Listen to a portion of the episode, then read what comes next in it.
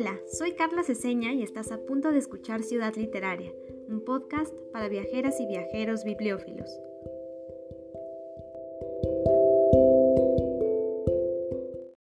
Cuando el odio crece, el odio que le tengo a esta ciudad, odio natural, por otro lado no ficticio, sino naciente en la naturaleza de toda relación larga y con altibajos, regreso al centro histórico. Tiene la atmósfera más contaminada, y aún así hay algo que me hace recordar todas las razones del amor. Su historia me conmueve, su prisa absurda, sus aceras derruidas como dientes viejos, esos edificios que hacen mover la cabeza. Ciudad de México es una ciudad sobre un lago, y si nadie cree en ello, que vea la catedral. Se hunde, se hunde, se hunde, de cinco a siete centímetros cada año. ¿Vale la pena? La ciudad, quiero decir, vivir en ella, en el hormiguero pululante de miles de personas que solo en Madero se ganan la vida. Concluyo que sí. Hay algo eléctrico en el centro. He estado en Quito, París, La Paz, Santiago de Chile, Río, y no. No tienen esto casi tangible, respirable. Es un no sé qué que flota sobre uno. Algo que conmueve. Para empezar este episodio, leí un par de fragmentos de En la Tierra como en Madero, crónica de Brenda Ríos que aparece en el libro No te dejaremos ir. Ellas narran el centro histórico, una antología de J. M. Servín que reúne crónicas de distintas escritoras en torno a nuestra ciudad. Y hoy estamos de manteles largos porque para platicar sobre mujeres en la crónica nos acompaña mi querida y admirada Ángeles González Gamio. Aunque ella no necesita presentación, te cuento que es periodista, historiadora y cronista. Desde hace más de 30 años escribe semanalmente crónicas sobre el centro histórico en el periódico La Jornada. Ha publicado libros como La ciudad que me habita, Crónicas amorosas de la Ciudad de México o Josefa y su independencia. También participó como conductora en Crónicas y Relatos de México a dos voces, una serie documental de Canal 11. Actualmente es presidenta del Colegio de Cronistas de la Ciudad de México. Bienvenida, querida Ángeles, y muchísimas gracias por aceptar la invitación a Ciudad Literaria. No, un gusto, un gusto. Me encanta tu trabajo, Carlita. Me encanta. Y ustedes son las cronistas del futuro, las que van a seguir cuidando nuestro patrimonio en nuestra ciudad. Entonces, hay que apoyarlas en todo porque ustedes ahí, les, ahí se las encargo. Ay, Ángeles, qué honor, muchísimas gracias. Y me hace muy feliz volver a coincidir para platicar sobre esto que tanto nos apasiona, que como mencionas, pues es nuestra adorada Ciudad de México. Así que, eh, pues antes de entrarle al tema de mujeres cronistas, cuéntanos de dónde viene ese amor que tú tienes por la Ciudad de México y su historia. Pues mira, Carlita, yo te diría que este amor viene desde mi infancia. Eh, que fue una cosa inconsciente y he platicado mucho, como caminaba yo con mi abuelo, don Manuel Gamio, que fue el que descubrió el Templo Mayor en 1914, y cuando yo era niña, muchos años después, no como Eduardo Matos que dice, ay, Gamito, qué bien conservado estás, en 1914 ya andabas caminando el centro, no, mi abuelo me platicaba, este, me platicaba de niña, no, este, y la ciudad que había debajo, ¿ves? me contaba, cómo estaba bajo Tenochtitlan, cómo había sido Tenochtitlan, eso. Entonces yo ya soñaba, ¿no? Con eso. Y luego, por otro lado, mi papá, que era comunista sociales, que vivía en Excelsior, él me platicaba de los edificios de arriba, que vivían las grandes, las familias nobles, ¿no? Que, ay, mira, este era del conde no sé qué, y mira que ese barroco tan hermoso, y este ya no es neoclásico, fíjate cómo ya no tiene tesontle. Entonces me, me platicaban así cosas que eran como anécdotas, cuentas para, para niña, ¿no? Pero claro, se te iba pues, yo me daba cuenta que me, iba, digamos, despertando un interés y un, algo, un apego a todo eso que mis, la gente que yo más querían, que era mi papá y mi abuelo, lo apreciaban tanto, ¿no? Y les emocionaba tanto que me lo describían. Siempre lo iban a comer, a comer, que era muy agradable, ¿verdad? El remate del paseo. Este, y después estoy en San Ildefonso, la prepa, imagínate nada más. Entonces, y después trabajé 30 años en diferentes lugares impresionantemente bellos en el centro. Tuve esa suerte siempre. El Palacio era Soto, ahí en Chile y Donceles, que es una joya barroca. Y luego en unas capillas que habían hecho de San Francisco, donde estaba el Consejo de la Crónica entonces, este, increíbles. Entonces, imagínate, pues toda mi vida como que he estado ahí, he estado en eso, y, y desde niña, te digo, fui absorbiendo ese amor, ese gusto, te digo, de chica inconscientemente, no, no lo sabía yo, ¿no? Pero, pero ya estaba ahí metida esa semilla que va a germinar a lo largo de mi vida. Sí, qué bonito, Ángeles. Esto es algo que me encanta que tú nos has platicado también antes, porque pues también podemos ver cómo la gente misma nos contagia este amor por la ciudad, ¿no? La familia, incluso escritores, eh, la gente de la que nos rodeamos. Entonces esto me parece muy maravilloso. Y pues ahora sí, para meternos eh, de lleno en el tema que vamos a platicar el día de hoy, pues cuéntanos qué significa ser cronista de una ciudad y por favor menciona algunas mujeres que te hayan inspirado, sobre todo en esta labor de escribir sobre la ciudad? Sí. Bueno, mira, para mí ser cronista es el gozo máximo. Tenemos una cosa, e, el, nombramiento de cronista es una cosa en la que yo no creo, porque es una cosa que más bien la gente te tiene que dar, te tiene que reconocer como cronista. Yo desconfío mucho de los famosos cronistas oficiales, eh, porque generalmente son amigos del delegado o amigos del gobernador. No les interesa nada la cultura, pero como es una persona que no tiene mucho oficio ni beneficio, ay, pues hay una cronista. Todos los cronistas que yo conozco serios en la Ciudad de México y cronistas, hombres y mujeres, trabajamos por gusto, no nos paga nadie. Entonces es un trabajo totalmente honorífico, de amor, que la gente te reconoce. Cuauhtémoc Cárdenas nos dio títulos de cronistas a 40, más o menos cronistas de la ciudad. Cuando yo dije el Consejo de la Crónica, le dijo, oye, Cuauhtémoc Cárdenas, aunque sea un, un titulito simbólico, de, de, porque son la gente que está guardando la memoria histórica de nuestra ciudad hacen un trabajo increíble, nadie les da un peso, eh, muchas veces ellos pagan sus propios libros, entonces si quieren que tengan un reconocimiento. Y entonces así nos dio a todos los cronistas de las delegaciones donde trabajábamos, ¿no? Este, y así, pero ese es digamos, el único reconocimiento oficial que tenemos, entre comillas, porque te digo, eso no significó que nos dieran ni un cargo, ni un peso, nada, nada, nada.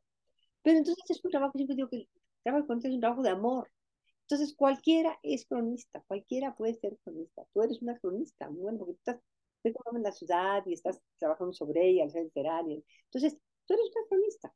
Y poco a poco la gente te irá reconociendo como cronista y de repente, ay, pues habla la Carlita porque tiene una plática de esto, que nos escriba de esto porque ella sabe. Pero se da cuenta, porque ese amor se transmite. Como dice, hay una cosa, un dicho muy mexicano que dice, el amor y el dinero no se pueden ocultar. Y es cierto, no nada más el amor a una persona, el amor a algo, el amor a tu ciudad, a tu barrio, ¿no?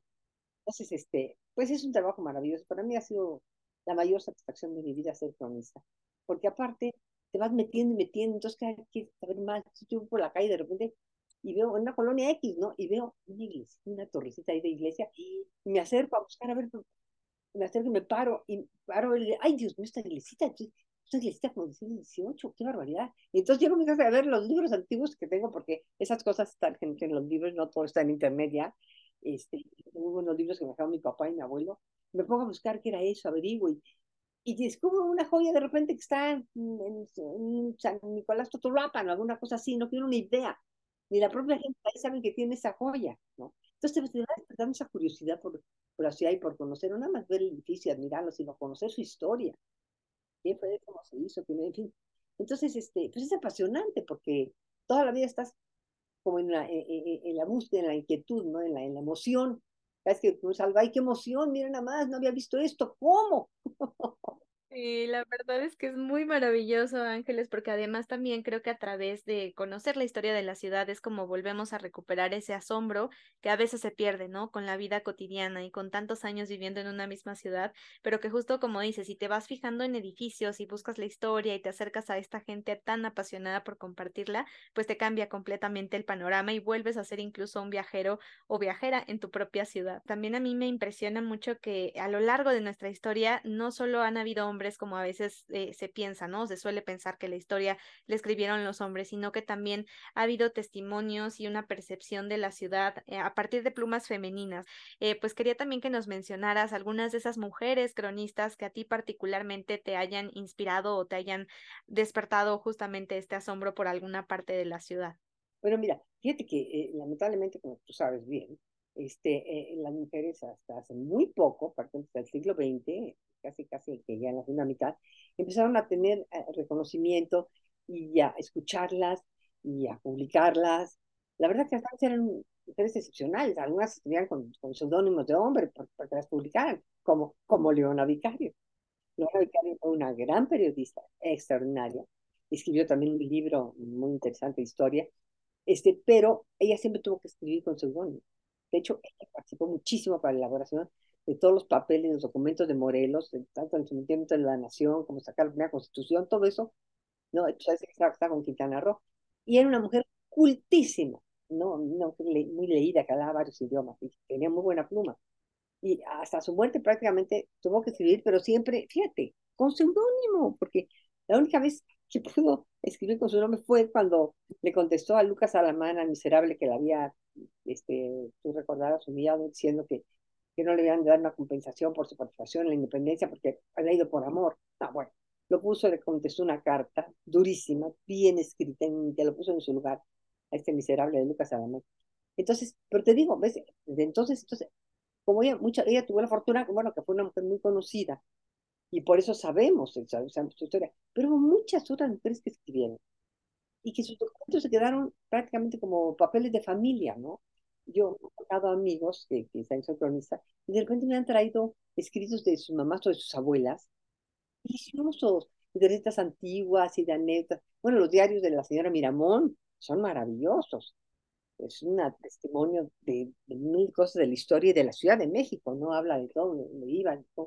Entonces, este, la verdad que yo fui así como escarbando a estas mujeres, la primera a la que me acerqué, una mujer extraordinaria, la Arminia de la Vara, una historiadora que estaba casada, ella nadie se acuerda de ella porque estaba casada con un historiador muy famoso, don Luis González y González. Él fue un poquito, inició la microhistoria en México y creó el Colegio de San Luis, que es, digamos, un hermano o hijo menor del Colegio de México. Y ella era una, historiadora notable. Y me acuerdo que una vez que fuimos a visitar a San José de Gracia, el pueblito de donde era originario don, Luis González, y que lo inspiró para escribir ese libro maravilloso, Pueblo en Vilo, que fue la primera obra que será en mi historia. Ahí platicando con ella, ella me platicó que estaba estudiando a José Ortiz de Domínguez, de que solamente se sabía lo de los tres taconazos y ya, desaparecía de la historia. Entonces, intrigó mucho las cosas que me platicó uy, qué interesante mujer, ¿cómo? Sepamos tan poco de ella, ¿no? Y cuando fue todo, estaba esperando su 14 hijo, cuando pasó todo eso, todo. Y entonces me puse a investigar la figura de me apasionó, y escribí, dije, esa mujer hay que divulgarla, para que las muchachas se sientan orgullosas, ¿no? De, de, una mujer así, quieran hacer así, que vean que las mujeres sí podemos hacer muchas cosas, inclusive cosas heroicas, ¿no? Como esta que hizo yo. Y entonces escribí una obra de teatro, José Luis Independencia. Eh, era una, una, una, obra que yo pensaba que la tenía que poner en las preparatorias, como una, manera amena de conocer la historia, porque aparte parte de las escenas suceden en una taberna en Querétaro, donde el pueblo comenta lo que está pasando, ¿no? Y ahí unas coplas de la época, entonces había un guitarrista que contaba las coplas. Y, entonces, una obra pensaba en eso. Se puso una vez en el claustro Sor Juana durante cuatro días, Después estuvo poniendo los patios del Palacio Nacional, fíjate, pero hasta donde no sé, nunca se puso en una preparatoria, que era lo que yo quería o secundaria. Bueno, el hecho es que después de ahí saqué un libro que se llamó José de Independencia, y después saqué José Buena Vicario, que eh, son, eh, digamos, novelas históricas, son novelas. Pero entonces me aproveché, pues, para hablar mucho de la ciudad como era en esa época, ¿no? de la comida, sabes que es un tema que a mí me apasiona mucho también la gastronomía, una de las expresiones más importantes de nuestra cultura, ¿no? Entonces, este, así empecé con estas mujeres. Y bueno, luego, por supuesto, desde yo, desde niña, escuchaba yo hablar a mi papá de Madame Calderón de la Barca. Ella estaba haciendo cartas para su familia, como tú sabes, que vive en Inglaterra. Recordarás para nuestro público que no lo sepa que ella vino como esposa del primer embajador de España que vino a México después de la independencia, don Ángel Calderón de la Barca. Aunque ella en realidad se llamaba, era de origen escocés, se llamaba Francis Erskine. Entonces ella, viene aquí, una mujer brillantísima, que este, muy hablaba muy bien español, se fue enamorando, porque al principio muchas cosas le causaban rechazo, ¿no? Porque pues, imagínate, una escocesa de Boy, luego se van a vivir a Boston con su familia actualmente conoció a Don Ángel. Entonces imagínate nada más. Pero se apasionó, se enamoró. Entonces escribía estas cartas a su familia, donde les contaba todo cómo era la vida de la Ciudad de México en esa época, estamos hablando mediados del siglo XIX.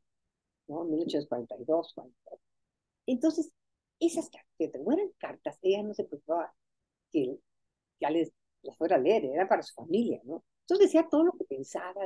Entonces, por ejemplo, de repente hacía algunas críticas, pero críticas como cuando habla uno de las amigas, ¿no? Que es ahí fulanita, ay, muy linda, porque nos dio una sopa horrorosa, no, una fatal.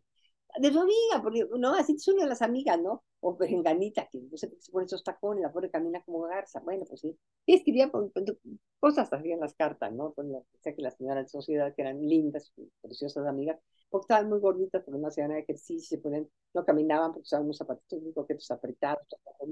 Entonces eso les da una gran autenticidad y frescura, ¿ves? Son las crónicas, realmente son crónicas que describen lo que pasa, ¿no? Entonces, es el testimonio más veraz y delicioso. Entonces, cuando la leen en, Washington, que era donde vivía su familia, este, la lee, no si Washington o Boston, no, el, un gran, gran historiador, William Prescott, que escribió una historia de México. Bueno, y esta la leyó y dijo, oye, esto es una maravilla, estas cartas. Estoy diciendo, la mejor crónica de la vida de hace México. En esta época hay que publicarlas como un libro. Y ella no quería. Ella no quería porque sabía que esas cosas que la amor no iban a gustar. Y ella no quería que nadie se fuera a sentir porque la verdad con gente lindísima con ella. Y, pero bueno, se publicó el libro y que efectivamente aquí causó malestar en varios círculos. Pero bueno, se volvió al paso del tiempo un éxito de librería. Lo siguen editando, que es una edición muy barata que la recomiendo a todo mundo. La tiene por Rúa, en la sede de Argentina. Y ahí frente al templo, a un del templo mayor, cuesta muy barato, es un libro que se llama Mi vida en México, o La vida en México. Es de Nadar Calderón de la Barca no se lo pierdan, porque es aparte delicioso de leer ameno, porque habla también de la comida, que la fue cautivando, ¿eh? Le acabó gustando hasta el pulque, nomás imaginan. este, entonces, porque mujeres así crónicas como tales, que digas tú, aunque hicieron un trabajo de crónica, pero como que yo te decía, no, no, no, no las asumía nadie ni las reconocía como cronistas, ¿no? Entonces, este, fue ya hasta el siglo XX, escritoras muy buenas que hablaban, que de la ciudad, ¿no? Maro Glaser tiene cosas maravillosas. Después está Elena Garro. Elena Garro es más formidable, ¿no? Más treta. Entonces son muchas escritoras e historiadoras. Bueno, historiadoras muchas que han escrito sobre la ciudad, ¿no? Eh, pero se digamos, son trabajos más eh, con un corte histórico, aunque nunca deja de haber crónicas, ¿no?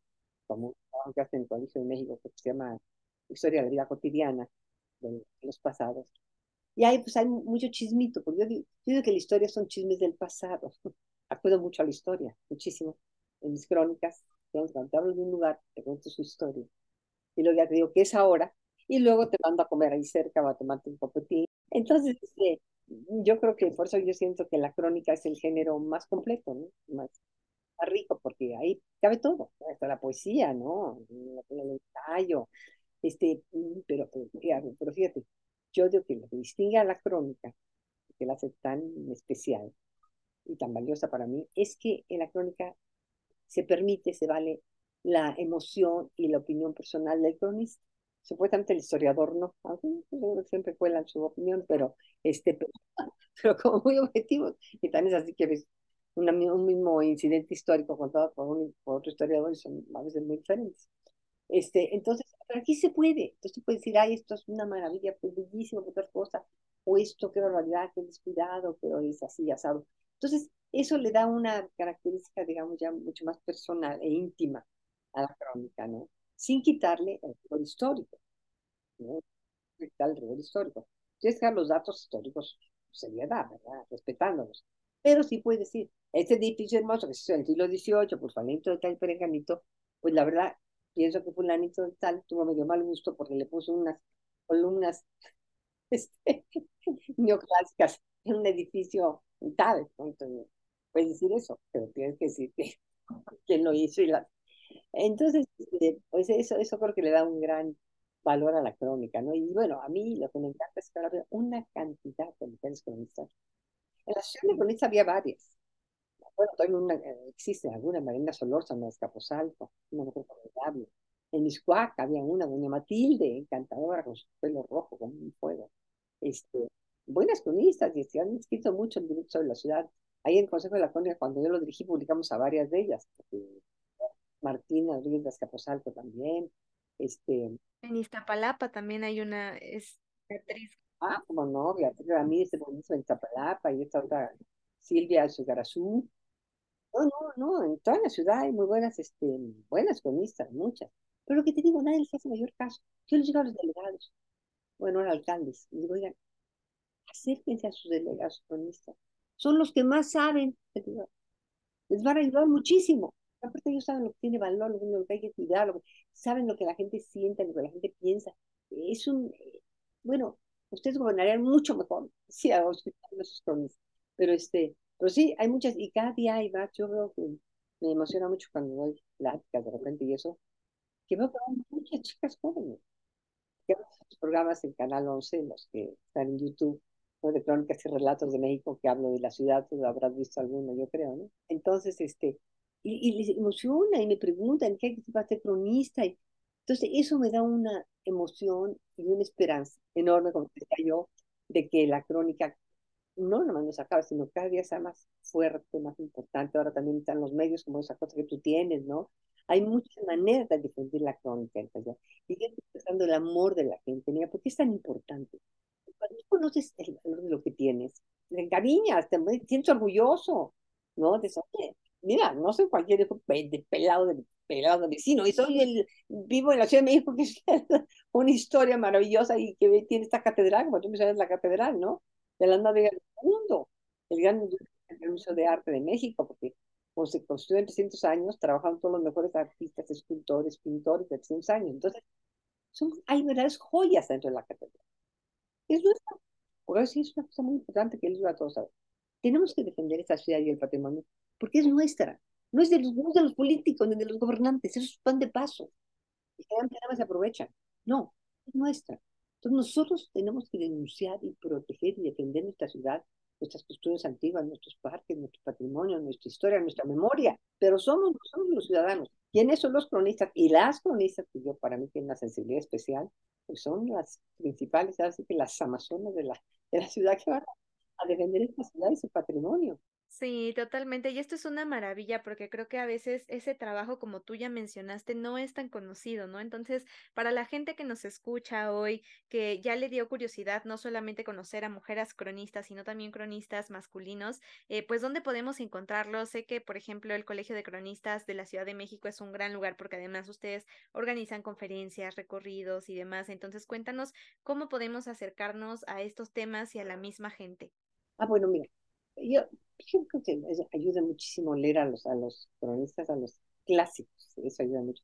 El colegio cronista, y está pendiente, porque con las redes sociales sale todo. Entonces hacemos ciclos de conferencias muy frecuentemente. Ahorita estamos teniendo precisamente que se llama Casas de la Ciudad de México. Creo que ha sido un ciclo muy bonito. En casas hermosísimas que platicamos la historia. Este, y trabajamos mucho con la Fundación Hagenbeck.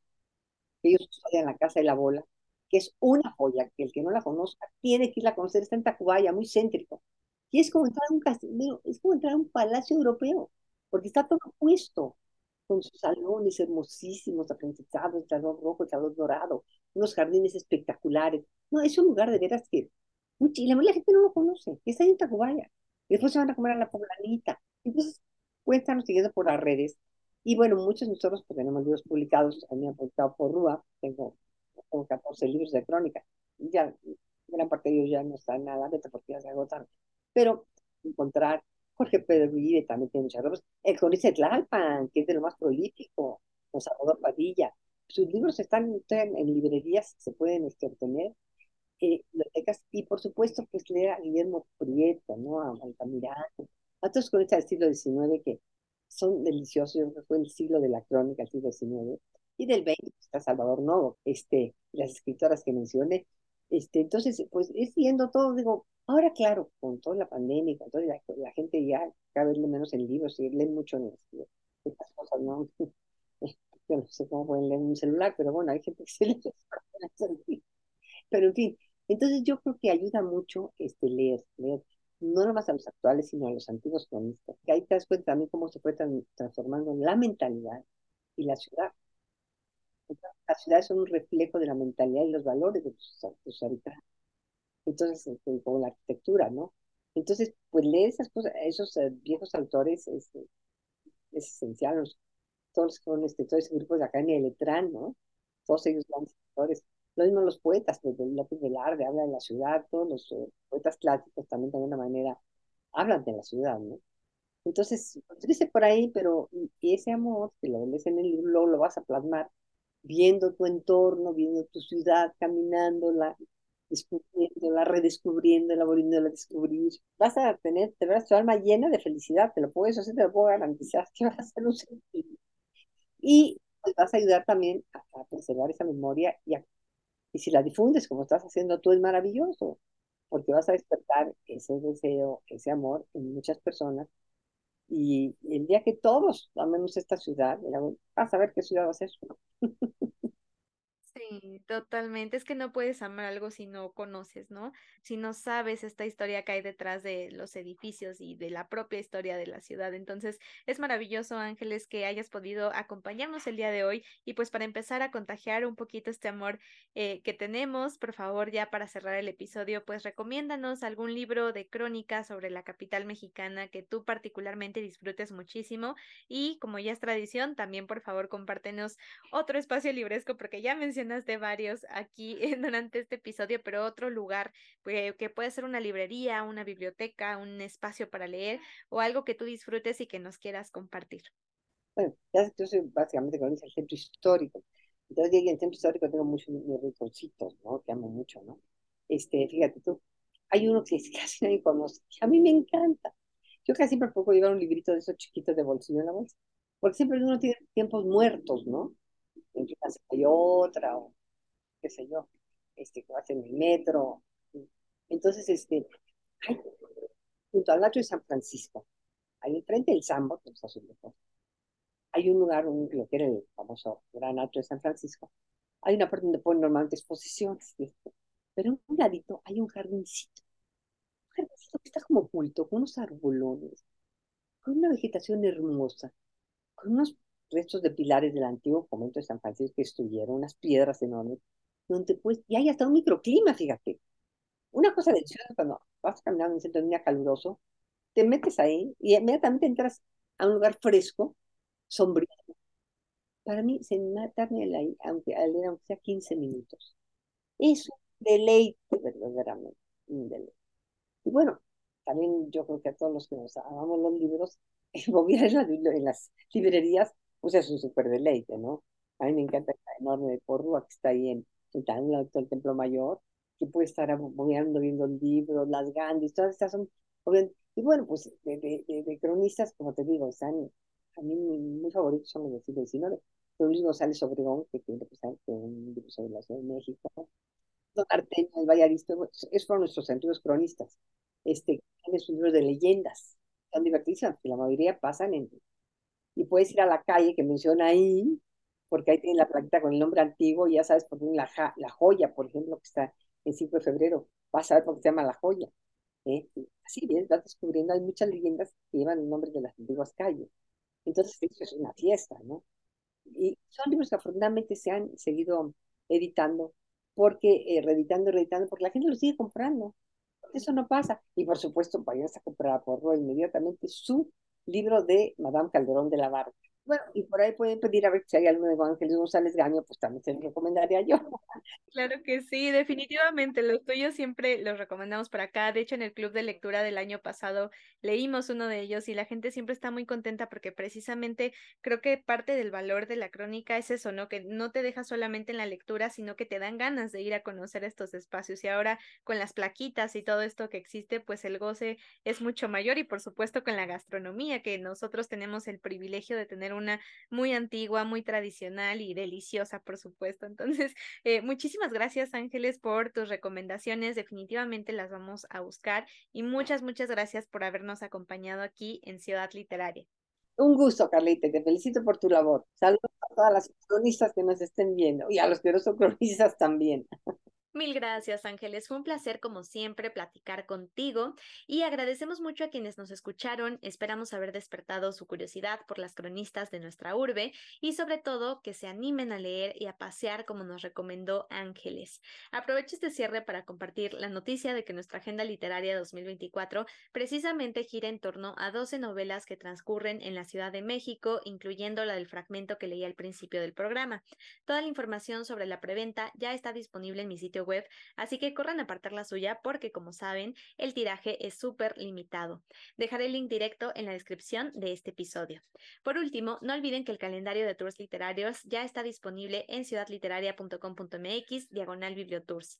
Ojalá logremos coincidir pronto y mientras tanto nos escuchamos en el próximo episodio.